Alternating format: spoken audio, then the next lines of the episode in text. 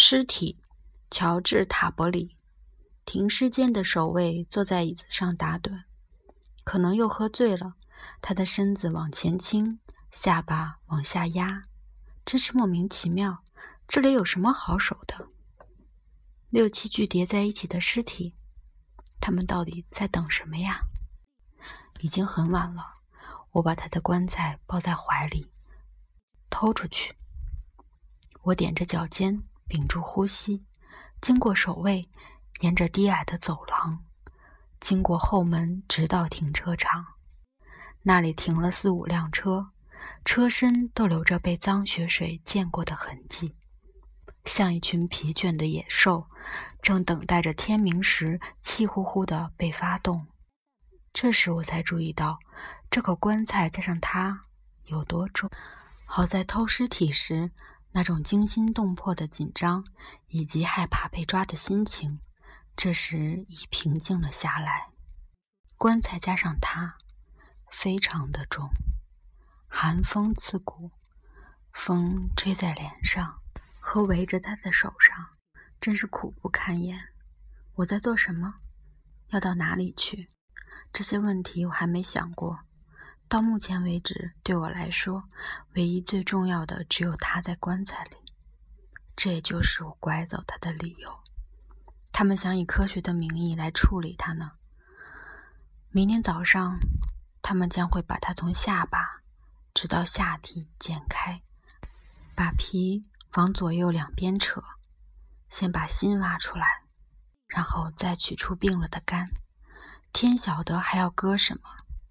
一层层向里面挖，用手指拨动有气孔的肺，把胃和已经缩小的子宫取走，放在一罐粘稠的药水中，写篇报告。写什么？想到这里，真令我受不了。我只记得他如百合花般雪白的肌肤。当我们彼此拥抱时，暖暖的，脉搏跳动的身子。当我第一次看见他时，他看起来是什么样子？蓝色的眼眸，丰满的嘴唇微微开启，好像在说你好。还有他颈部那种甜酸的味道。夜里很冷，假如有警察想把我拦住的话，我得尽量想办法逃走。过两条街就是剧院，但是我将往下走到河边，在那里我屏住呼吸，把他抱出来，拥在怀里。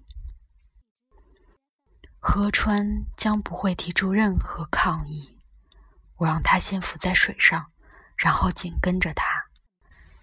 双双手挽着手，就像热恋中的情侣，在子夜时刻的河流中，我们慢慢让水冲走，随波逐流，直到转弯口，然后我们南下，直到海洋中最黑暗的地方。